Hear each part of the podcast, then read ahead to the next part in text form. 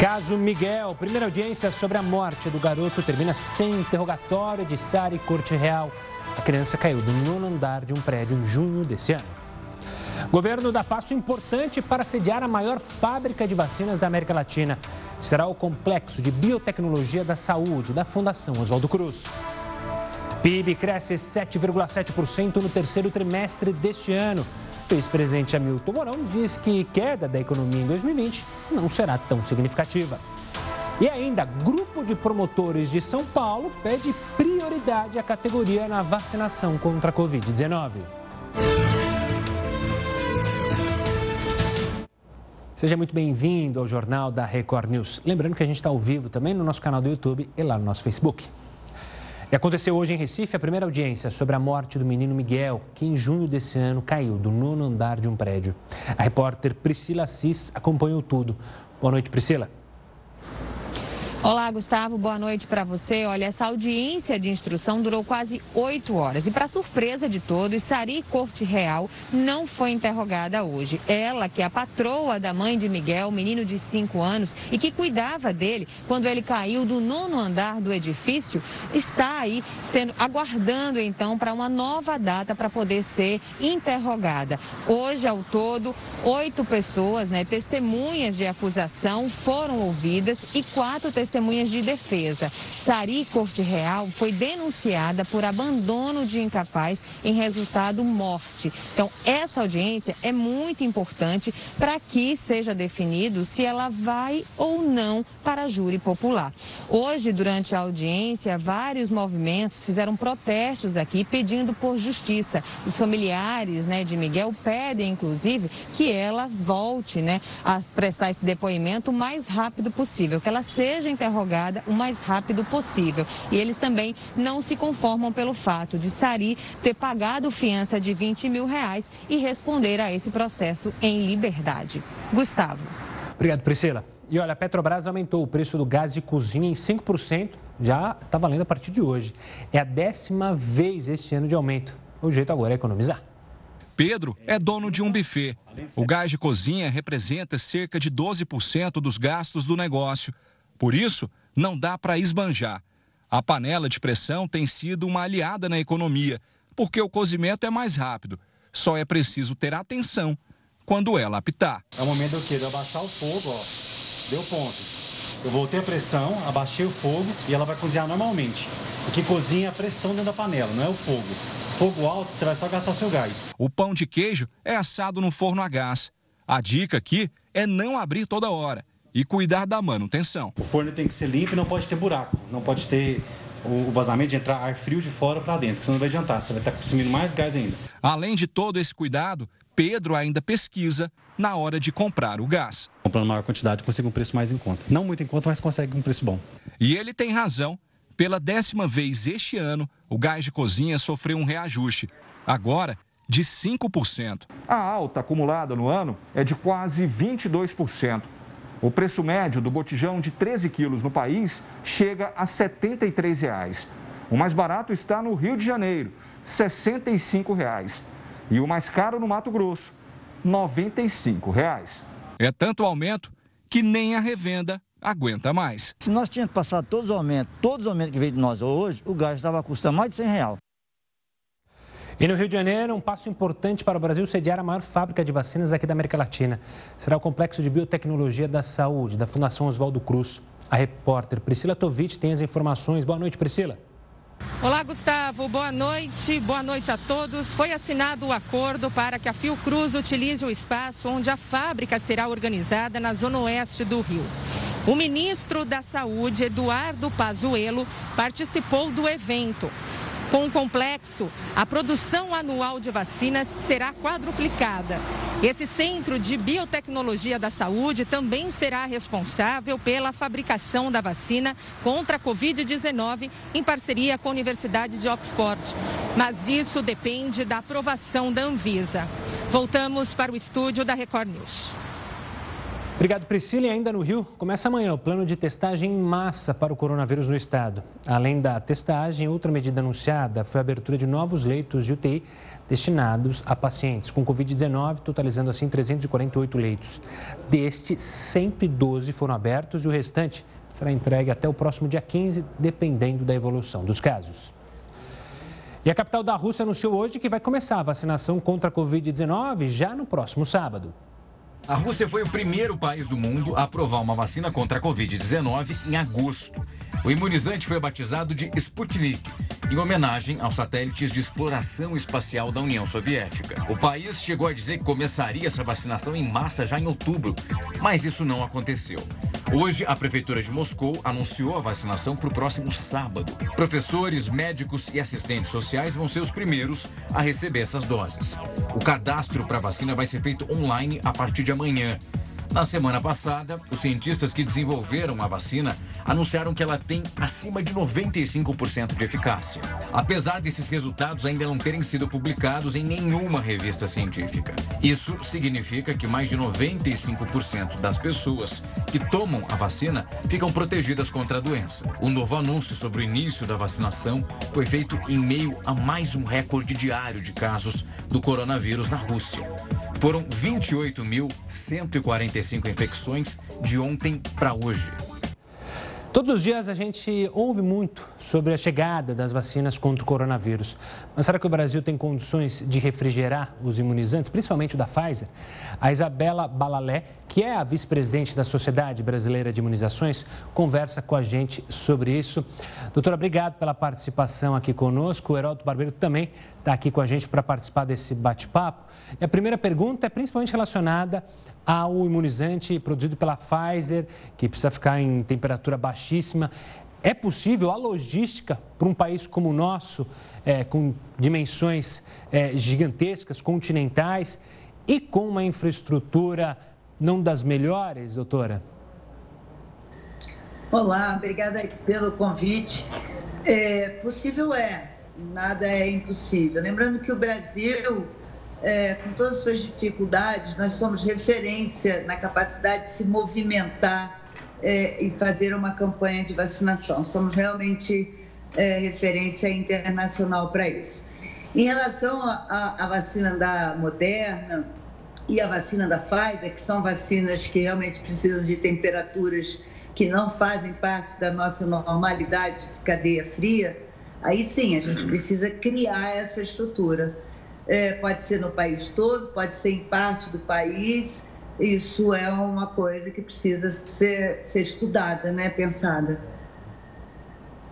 Agora, Isabela, confirma a notícia de que mesmo uma vacina como a da Pfizer, que necessita de uma temperatura muito baixa, salvo engano, são 70 graus negativos de gelo, é, que elas podem ser estocadas durante vários dias numa geladeira comum e ainda não perder a sua efetividade, isso, isso se confirma, isso realmente é uma notícia que, que chama atenção. Qual é a sua avaliação? Então, em relação à Moderna, vacina da Moderna, ela pode ficar até 30 dias numa temperatura é, que é a temperatura de todas as outras vacinas, de 2 a 8 graus. Então, isso é um, uma coisa que facilita é, em relação à Moderna. Em relação a, a vacina da Pfizer, ela precisa, ela consegue ficar numa temperatura por no máximo cinco dias. E, e o que a gente está vendo com exemplo aí do que está né, no Reino Unido, que está já prestes a iniciar a vacinação, existe toda uma, uma estrutura, inclusive da própria Pfizer, junto com o governo é, inglês, de, de transportes, né? Porque a grande questão não é só a sala de vacinação. É, a mesma da Moderna, com 20 dias, a gente vai ter que trabalhar com outro tipo de, é, de estoque, rever toda essa movimentação é, das vacinas. Mas é uma coisa que é possível, difícil. Não vai ser, entendo, a, a vacina melhor num primeiro momento para o Brasil, se a gente, a gente não tem tempo né, para conseguir começar agora é, de maneira nenhuma. Doutora, ainda sobre essa logística, é importante que as autoridades, na sua avaliação, tenham consciência dessa dificuldade antes de assinar qualquer acordo. Lembrando que com a Pfizer o Brasil ainda não tem acordo. Uma vez que a gente já mostrou aqui no jornal, a gente teve problemas com testes, simples testes que estavam ali em Guarulhos, quase perto da data da validade. Ou seja, então antes de assinar um acordo, é preciso entender as dificuldades que o país tem para justamente não jogar dinheiro fora? Certamente. E cabe ao Programa Nacional de Imunizações, que vem fazendo, publicou agora seu primeiro planejamento, que não considera a vacina da Pfizer, mas o Programa Nacional de Imunizações, como eu já falei, tem uma grande experiência é, nessa questão aí de estrutura, distribuição de doses, chegar em todos os pontos, né, os cantos desse país, os mais remotos. Então, é claro que o Programa Nacional de Imunizações, sendo consultado, e obviamente vai ser consultado, vai colocar essa questão e avaliar a capacidade de estrutura, de pessoal, enfim, de acordo com a vacina em questão. Sabe, uma outra questão interessante é o seguinte: é, nós estamos vendo aí que são várias as vacinas que estão praticamente prontas para chegar no mercado. É, do outro lado, há também já uma, um plano nacional de vacinação uh, comandado pelo Ministério da Saúde e também pela Secretaria Estadual de Saúde. Minha pergunta é o seguinte: hospitais privados, eles também podem comprar independentemente, eles podem fazer a sua compra de uma dessas vacinas que vão chegar no mercado e colocar à disposição das pessoas, logicamente que pagos, mas não necessariamente no posto de saúde através de uma vacinação global no Brasil? Então, é, na rede de clínicas de vacinação, né, de serviços de vacinação, é claro que uma vez tendo estrutura, a vacina vai poder ser aplicada. Agora, a grande questão é, nesse momento, não há nenhuma perspectiva da vacina ir para a rede privada. A vacina é uma. A saúde pública é e precisa ser a, a, a prioridade, a gente precisa vacinar em massa e se não temos vacina nem para vacinar todos que gostaríamos na rede pública, nem no Brasil, nem em país nenhum, né? a gente não tem, é, por enquanto, produção suficiente, não entendo que essa vacina é, vá em pouco tempo para a rede privada. Vai ser, sim, uma vacinação exclusiva da rede pública por bastante tempo. E doutora, olhando pouco mais para frente, a gente já, é, a Anvisa já é, divulgou qual seria o planejamento para essa vacinação emergencial, mas vocês especialistas conseguem ter uma ideia de, a partir do momento que a gente começar a vacinação, quanto tempo duraria esse processo para a gente atingir aqueles 60% ou 70% da população vacinada e dar uma segurança a todos para a circulação, vamos dizer, normal?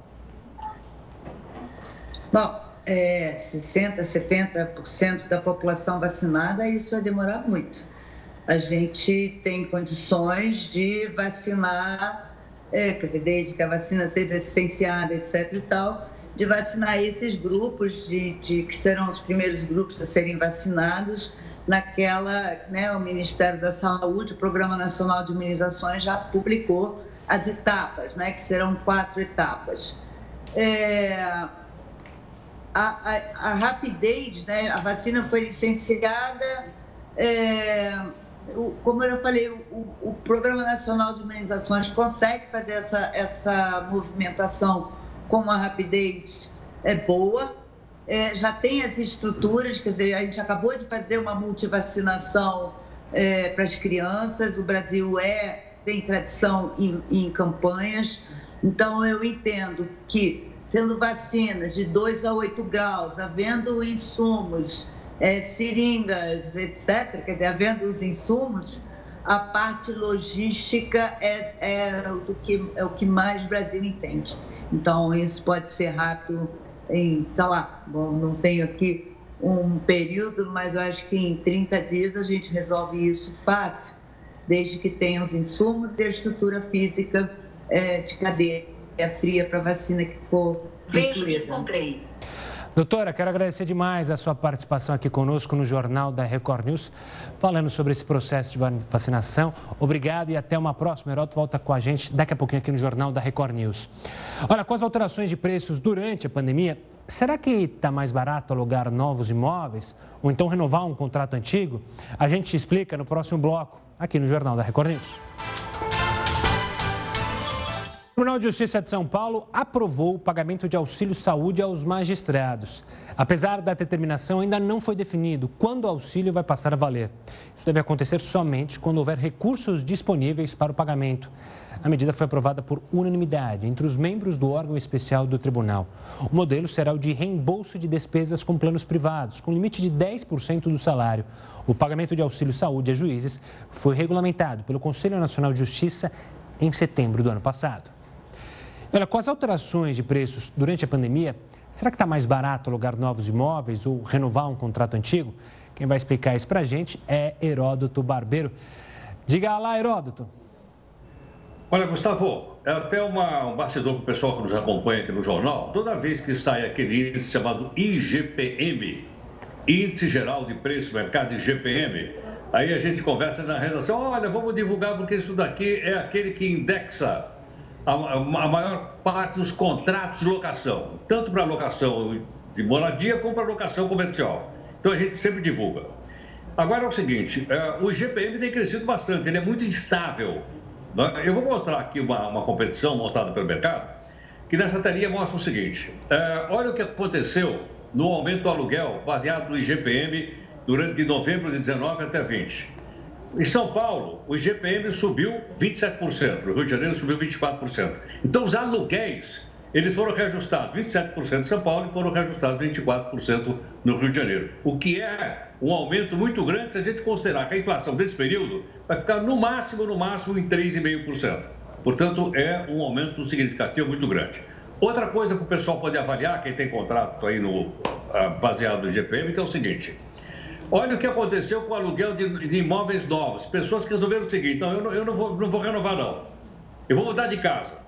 Em São Paulo ficou 6,3% mais barato mudar de casa do que renovar o contrato. Já no Rio de Janeiro ficou 3,6%.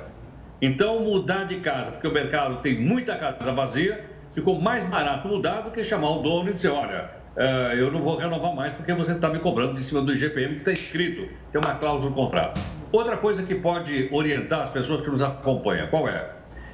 Aqui em São Paulo, aqui em São Paulo, para você ter uma ideia, o imóvel, esses apartamentos pequenininhos, chamam micro apartamento. Gustavo, isso antigamente era chamado de kitnet, mas pega mal, é melhor falar que é estúdio. Até falei com o corretor, falou, não, é estúdio. Eu falei, então, é estúdio, é estúdio. Estúdio é onde você está trabalhando aí. Mas dá estúdio para morar também.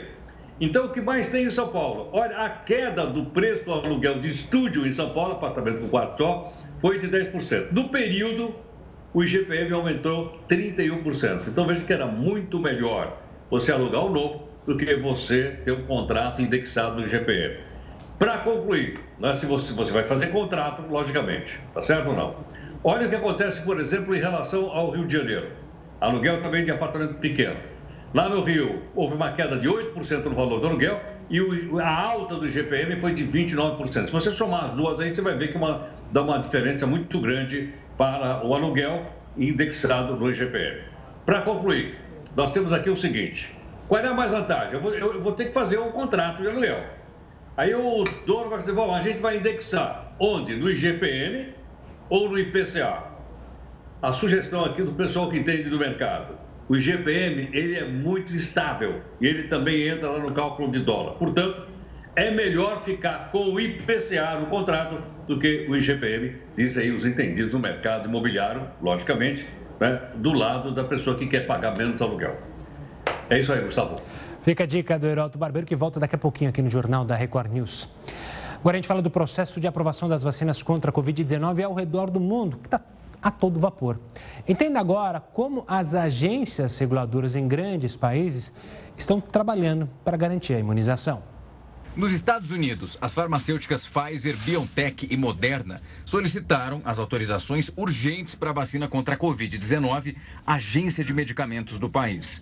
Mas esse procedimento norte-americano é lento, porque antes de tomar qualquer decisão, essa agência faz uma avaliação interna e ainda consulta um conselho assessor externo. Essa reunião está programada para 10 de dezembro, no caso da vacina da Pfizer e também da Moderna, para uma semana depois. Em caso de uma autorização, as duas vacinas podem estar disponíveis ainda esse mês. Na Rússia, o presidente Vladimir Putin pediu ao governo que simplifique esse procedimento para acelerar o processo de validação da vacina Sputnik contra a Covid-19. No dia 11 de agosto, as autoridades aprovaram a vacina. Os testes da fase 3 ainda estão acontecendo e até o momento 25 mil pessoas foram vacinadas, de um total previsto de 40 mil. Na China, a vacina precisa passar por três etapas de testes clínicos, isso em larga escala, antes da aprovação pelas autoridades de saúde. Até o momento, o país autorizou que dois tipos de vacinas experimentais da empresa Sinopharm sejam recebidas por quase um milhão de pessoas. Apesar de não ter os resultados sobre a eficácia ainda publicados, as imunizações receberam autorização do governo chinês para um uso emergencial. Começou hoje a terceira fase da Operação Caicai, de combate à imigração ilegal de brasileiros para os Estados Unidos. O esquema é investigado pela Polícia Federal com apoio da Polícia de Imigração e da Alfândega dos Estados Unidos. O município de Governador Valadares ficou conhecido pelas histórias de imigração ilegal para os Estados Unidos. Agora, outras seis pequenas cidades do leste de Minas entraram nas investigações da polícia. Uma operação determinou a prisão temporária de 11 pessoas, entre elas ex-prefeitos, um prefeito eleito e um vice em final de mandato.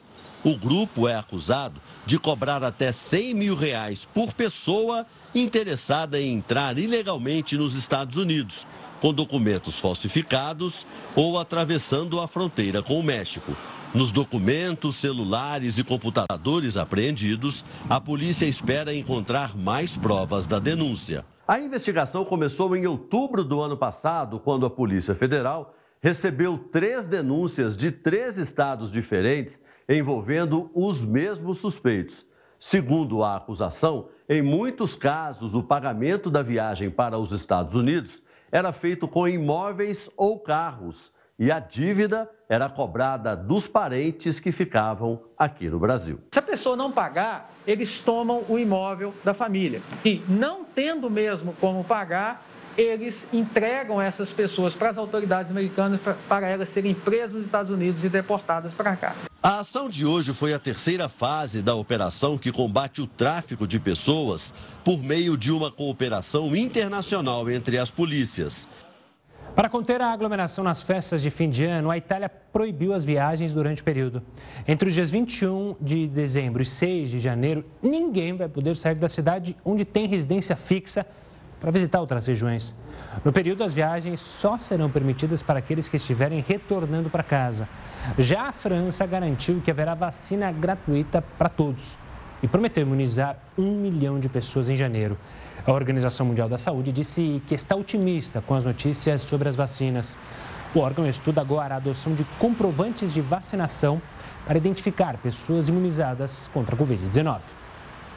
E o julgamento no Supremo sobre a validade do contrato de trabalho intermitente foi suspenso hoje, depois de um pedido de vista da ministra Rosa Weber. O placar já estava em dois votos e um contra a essa modalidade de contratação criada pela reforma trabalhista de 2017, durante o governo Michel Temer. O Supremo está julgando três ações de inconstitucionalidade contra o contrato intermitente. Não há um prazo para o julgamento ser retomado. Quase 170 quilos de carne de jacaré foram apreendidos no Pará. É o que você vê no próximo bloco, aqui no Jornal da Record News. a gente volta com uma nota triste. As denúncias de violência sexual de vulneráveis em São Paulo registraram queda de quase 40% durante a pandemia. Parece ser boa a informação, né? Mas não é. Ela está num relatório divulgado pelo Instituto Sou Paz em parceria com o Ministério Público de São Paulo e o Unicef. O estudo alerta que os números não representam uma queda real nos casos de estupro, mas sim uma dificuldade de denunciar os casos dentro deste contexto de isolamento social. Considerando o primeiro semestre deste ano, 84% dos abusos a pessoas em condição de vulnerabilidade, que são menores de 14 anos, pessoas com deficiência ou que não podem oferecer resistência por outras condições, ocorreram em residências, chegando a 88% em maio. Em outros anos, este número foi no máximo de 79%. Olha, um grupo de promotores de São Paulo pediu prioridade à categoria na vacinação contra a Covid-19. Pois é, o Heródoto tem mais informações. Heródoto, será que dá para pedir jornalista também prioridade? Olha, só os velhinhos como eu, hein? Tem essa história da idade. Peraí, não é para todo mundo, não. Mas olha, Gustavo, você sabe que o, realmente a, vamos assim, a imagem do Ministério Público não ficou boa com essa história de tentar furar fila. Aí eu fui olhar lá no Ministério Público, mas é o seguinte, o que, como é que eles se auto-intitulam? Aí eu vou ler para você o que está escrito lá, qualquer pessoa pode entrar ali no site e ler. O Ministério Público é o defensor dos interesses do conjunto da sociedade brasileira. Ponto.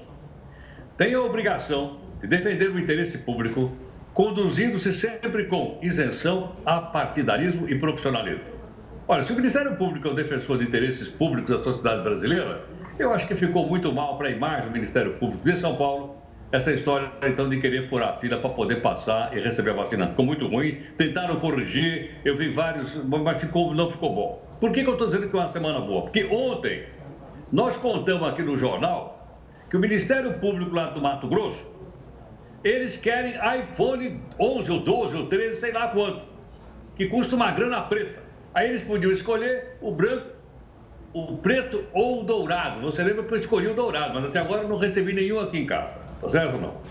Agora vai mais além. Por quê? Quando você fala em procuradores, pode ser procurador do Ministério Público, que é o poder independente, mas ser procuradores ligados a, a, outro órgão. Por exemplo, o pessoal ligado à Advocacia Geral da União, e a gente lembra bem disso aqui, de uma tacada só, 606 procuradores, que são advogados trabalham lá, queriam aumentar o salário próprio para R$ 27.300. Foi uma gritaria geral e eles voltaram atrás. Então a gente mostra o seguinte, que seja procurador, seja promotor, é, esse pessoal todo é o pessoal funcionário público, essa é uma elite do funcionalismo público. E é bom a gente dizer para eles o seguinte, toda essa grana que de um jeito ou de outro sai de onde? Do nosso bolso. Você tem um impostômetro aí para a gente ter uma ideia de quanto é que nós já pagamos de imposto esse ano, aí ou não? Já está na tela, Herói. Temos aí? Você está conseguindo ver aí? Se não tiver, eu já te não. Não, doutor, como é, como é que está aí? 1 trilhão 882 bilhões de reais pagos desde 1 de janeiro até 3 de dezembro e subindo. Ainda há alguns dias para subir mais. Esse número, como você bem disse, é de impostos federais, municipais e estaduais. Que olha, mesmo com toda essa grana, ainda vai ter um rombo enorme nas contas desse governo por causa dos gastos com a coronavírus. Vamos acompanhar. Heroto, daqui a pouco a gente se fala aqui dentro do jornal da Record News. Vamos falar de economia, porque o ministro Paulo Guedes comentou os números do PIB durante uma videoconferência da Câmara Brasileira da Indústria da Construção. Estamos celebrando agora esse crescimento de 7,7. Se é um pouco abaixo de 8, um pouco acima de 8, não é tão importante. O importante é que é uma taxa expressiva, um sinal importante que a economia brasileira está voltando. A informação objetiva que sai disso aí é que o Brasil está voltando forte. Olha, quase 170 quilos de carne de jacaré foram apreendidos lá no Pará. A carne estava numa embarcação que ia para Santarém. Os animais mortos eram jacaré-açu e tinga e eles estão em extinção. Uma pessoa foi presa e um adolescente apreendido. O dono do barco foi multado em R$ 8.500. O crime contra a fauna prevê multa de, 100, de 3 mil reais por animal. Fim de ano sempre foi um bom momento para quem está à procura de emprego. A pandemia atrapalhou um pouco, mas o comércio ainda estima mais de 70 mil contratações temporárias. É o que você vê no próximo bloco.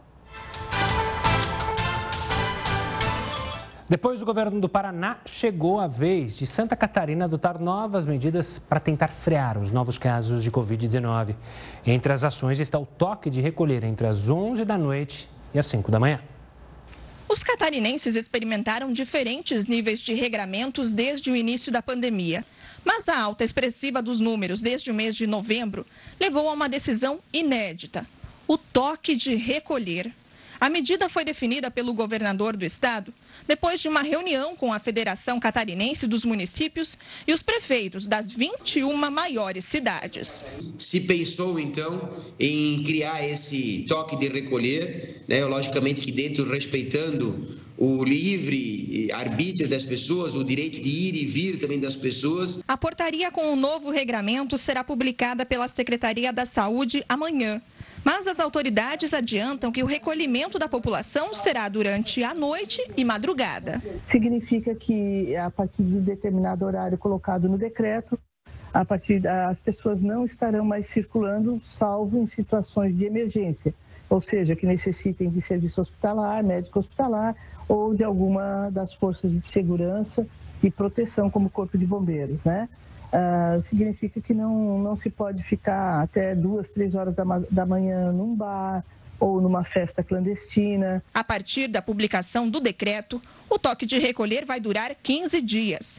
A fiscalização ficará por conta dos órgãos de segurança. O Estado diz que buscou uma alternativa para reduzir a circulação de pessoas com o menor impacto possível para a economia.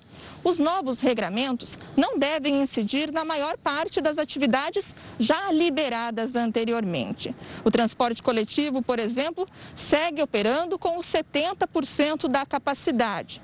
E as portarias publicadas anteriormente não devem sofrer alterações. O comércio, inclusive, vai ter ampliação no horário de funcionamento para distribuir melhor a demanda e evitar aglomerações para as compras de fim de ano. O toque de recolher foi anunciado no mesmo dia em que a matriz de risco foi atualizada no estado. Na semana anterior, o mapa já revelava a pior situação desde o início da pandemia. Nesta semana, o quadro piorou. Passou de 13 para 15 regiões em nível gravíssimo. Apenas o extremo oeste segue na cor laranja. O governo do estado diz que vai monitorar a situação e descartou o fechamento total como no início da pandemia. Não há que se falar nesse momento em restrições maiores, ninguém está muito falando em lockdown, mas nós precisamos fazer algumas coisas que diminuam a velocidade do vírus. E para falar sobre o toque de recolher adotado pelos governos de Santa Catarina e do Paraná, a gente convida para conversa o professor de Direito Constitucional, Erival Oliveira, e claro, o professor Heraldo também está com a gente. Doutor, obrigado pela participação aqui conosco no Jornal da Record News. Obviamente, quando vem uma medida como essa, drástica, um toque de recolher, a gente se pergunta o quão constitucional é uma medida tocada assim por um governador do estado. Primeiro, boa noite, Gustavo, professor Heródoto, privilégio falar com vocês. Bom, do ponto de vista constitucional, é possível haver um equilíbrio no próprio artigo 5 caput entre a liberdade e a segurança, havendo uma ação de valores. Do ponto de vista da legislação, nós temos o artigo 3 da Lei 13.979 de 2020, de acordo também com o julgamento do Supremo Tribunal Federal em uma DI, a DI 2341, é, nós temos a possibilidade, aliás, é 6341, a possibilidade dos Estados-membros adotarem medidas restritivas. E se nós olharmos o fundamento no parágrafo primeiro, diz lá, as medidas previstas no artigo somente poderão ser determinadas com base em evidências científicas em análise sobre as informações estratégicas em saúde e deverão ser limitadas no tempo e no espaço ao mínimo indispensável à promoção e preservação da saúde pública. Então, se as pessoas não têm bom senso de se manterem afastadas das demais pessoas, usarem máscara, álcool gel, a medida constritiva do Estado é para proteger demais, os demais seres que compõem aquela unidade federativa. Então, é possível é, antes disso, poderia haver também a fiscalização por parte das guardas civis municipais, das polícias estaduais, das festas clandestinas e outros atos realizados pelos seres humanos que põem em risco toda a coletividade. Então, do ponto de vista constitucional, é possível. Se algum Estado, alguém dentro do Estado se sentir afetado por essa medida constritiva, como é um ato normativo secundário, é possível uma ADPF a ser proposta no Supremo Tribunal Federal. Professor, mas no toque de recolher, ele não conflita com o direito constitucional de ir e vir? Haja vista que as pessoas então vão ficar restritas em um determinado período do dia? Isso não viola o princípio da nossa Constituição? Nessa situação excepcional, Heródoto, não. A nossa Constituição, nós temos, por exemplo, a cargo do presidente, a intervenção federal, o estado de defesa, o estado de sítio. Tivemos a intervenção federal na segurança pública no Rio de Janeiro e também com a antecipação da posse do governador de Roraima. São situações excepcionais para o presidente. Se eu fizer uma simetria para os governadores, também pode ser adotada excepcionalmente essa medida constritiva. É algo excepcional, tendo em vista a coletividade sendo maior que o indivíduo. Por isso que eu falei da ponderação. Entre o coletivo e o indivíduo prevalece o coletivo. Novamente, se houver excessos, podem ser acionadas ações judiciais no Supremo Tribunal Federal. Ok? Então, não se afasta uma reclamação no STF por conta da decisão do Supremo nessa ADI, por exemplo, se o governador extrapolou das suas funções, mas ao que parece, eles buscaram apoio na, com discussão com os prefeitos e assim por diante. Mas abusos podem ser coibidos pelo próprio Supremo Tribunal Federal. O coletivo prevalece em relação ao indivíduo nesse momento. Professor. Doutor Olival, é, como foi uma medida tomada, você disse um ato normativo, existe uma punição para quem descumprir já definida ou, é, ou, esse tipo de punição é definido justamente pelos governadores? A gente mostrou dois casos, Santa Catarina Paraná, ou seja, pode ter punições diferentes determinadas pelo governador ou segue, digamos assim, um padrão? Boa pergunta. Tendo em vista uma determinação legal e se uma autoridade pública, Polícia Civil, Polícia Militar, Guarda Civil Metropolitana, Polícia Rodoviária Federal, vai e avisa e por algum momento, em alguma circunstância, há um desacato, pode ser realizado um flagrante, por exemplo. A questão da desobediência, a questão da violação às regras sanitárias, existe legislação apropriada. Mas, mais uma vez, se o pessoal tivesse atentado para as festas clandestinas, é, realizações de festas com total desrespeito ao, ao, isolamento, ao afastamento das pessoas, talvez não chegar, tivesse chegado neste ponto. Professor, o governador de São Paulo, João Dória, ele anunciou dizendo o seguinte: não serão permitidas festas de final de ano, nem Réveillon, é, nem públicos, nem privados. Quando ele diz nem, nem públicos, eu entendo. Quando ele não diz, diz, nem públicos nem privados, isso quer dizer que as pessoas não vão poder fazer uma festinha na casa dela e receber seus parentes uh, na sua casa fazendo um, um, um, jantar de família, etc, etc. Posso entender dessa forma? E outra coisa, alguém pode invadir aqui a minha casa para impedir a minha festa sem um mandado judicial? Muito boa pergunta, Heraldo. Eu acho que o governador Dória extrapolou um pouquinho. Eu posso ter uma reunião familiar demonstrando que todas as pessoas já foram contaminadas, por exemplo, e não vai afetar terceiros. É, eu posso ter também é, total contato com pessoas é, da, da minha família, sem colocar em risco os demais indivíduos. Então, a invasão do domicílio só através de ordem judicial ou flagrante delito. Não vejo em uma reunião familiar a possibilidade de uma prisão em flagrante. E eu duvido que algum juiz vai autorizar uma busca e apreensão, uma invasão domiciliar por conta de uma festa familiar. Aqui em São Paulo, você bem disse, a região do Morumbi, festas com mais de mil pessoas. O pessoal deixa o carro em um local, é transportado para o van, vai até lá, faz a festa e ninguém até agora não via a prefeitura tomar nenhuma medida constritiva para verificar se tem alvará de funcionamento ou não. Prisões, é possível prender as pessoas por estarem numa situação de pandemia, violando é, é, restrições sanitárias. Neste caso, sim, há uma omissão do Estado e do próprio município. Festa familiar, com a devida vênia, totalmente equivocado, como também é equivocada você restringir o horário de funcionamento. Andou bem o pessoal do Santa Catarina, salvo engano, que ampliou o horário de funcionamento de um shopping center. Se você reduz, você vai ter mais pessoas naquele local. Então é errada essa medida de reduzir o horário e também de tentar, entre aspas, coagir as pessoas a não se reunirem com os seus familiares. E também, se as pessoas já tiveram, tomaram todas as medidas e não fazem parte do grupo de risco ou já tiveram a doença, não tem por que proibir. Aí seria uma, um abuso, um arbítrio que pode cometer, pode incidir em crime de responsabilidade, que pode dar início a um processo de impedimento, como quase sofreu o governador de Santa Catarina e, que, que, como vai sofrer o impeachment o governador do Rio de Janeiro.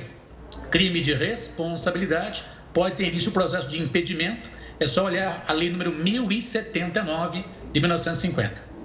Doutor Eival, obrigado pela participação aqui conosco, pela análise sobre esse assunto, obviamente, que é polêmico. Obrigado, doutor. Obrigado, Heroto. Amanhã a gente se fala, professor. E olha, vamos falar dos Estados Unidos que atingiram um novo recorde negativo relacionado ao coronavírus. Nós separamos os números para você acompanhar, são dados importantes. A gente tem aqui na tela os dados, está aqui. O recorde é relacionado aos hospitalizados. Hoje, houve um aumento excessivo das hospitalizações. São mais de 100 mil hospitalizados em todos os Estados Unidos. No dia de hoje, foram 2.804 mortes nas últimas 24 horas. E são mais de 195 mil infecções diárias. Se você contar nos últimos dias, é uma média de 150 mil. Por isso, uma preocupação maior sobre como a situação pode ficar lá nos Estados Unidos. A gente muda a página para trazer o cenário atual lá nos Estados Unidos, no território americano. São 14 milhões de casos, é o país que tem mais, é, o maior número de casos, e 274 mil mortes até o dia de hoje. Claro que a gente segue acompanhando um, os números de todo mundo. Ó, o fim de ano promete ser, sempre prometeu um bom momento para quem está à procura de emprego. A pandemia atrapalhou um pouco, mas o comércio ainda estima mais de 70 mil contratações temporárias. Era para ser um mês de trabalho. Já são dois anos. Todo dia, quando eu ia trabalhar, eu procurava melhorar. Tem que dar sangue. Tem que dar sangue. O exemplo de Isabela é a esperança de quem está fora do mercado de trabalho e pretende retornar agora, no fim do ano. É uma chance de quem está fora do mercado entrar e se estabilizar, é uma chance de começar uma carreira. Então, sim, acho que é uma possibilidade importante de inclusão. A pandemia mudou as relações pessoais e profissionais antes da quarentena, eu não estaria entrevistando o Rogério Bragueroli pela internet como eu estou fazendo agora. A conversa seria presencial. E essa virtualização aconteceu também em muitos processos de seleção de novos empregos. O economista, especialista em mercado de trabalho, cita algumas dicas para vencer a concorrência nesses novos tempos. Dominar as ferramentas usadas para as seleções online, como os aplicativos de conversa e reunião Portar-se como se estivesse em uma entrevista de emprego presencial, com roupa e postura adequadas. Por isso, se o candidato estiver em casa, deve escolher um lugar tranquilo, onde nada vai tirar a atenção dele ou do contratante. Eu acho que já começa a falar de uma competência de disciplina, da pessoa estar preparada para o que está fazendo. Então, eu acredito que os é, recrutadores levam em consideração, sim. A demanda por temporários é maior para vendedores, operadores de caixa e atendentes. Mesmo que o candidato não consiga a função que almeja, vale aceitar outra tarefa. O ajudante temporário de hoje pode ser o chefe efetivo de amanhã. Quem sabe um dia eu conseguir ser líder dessa novo lugar que eu vou, dentro da, da loja mesmo, e chegar bem longe. 10 horas da noite pelo horário de Brasília, Jornal da Record News fica por aqui. Mas você segue muito bem acompanhado com a Manuela Caiado, News das 10. Tchau, tchau.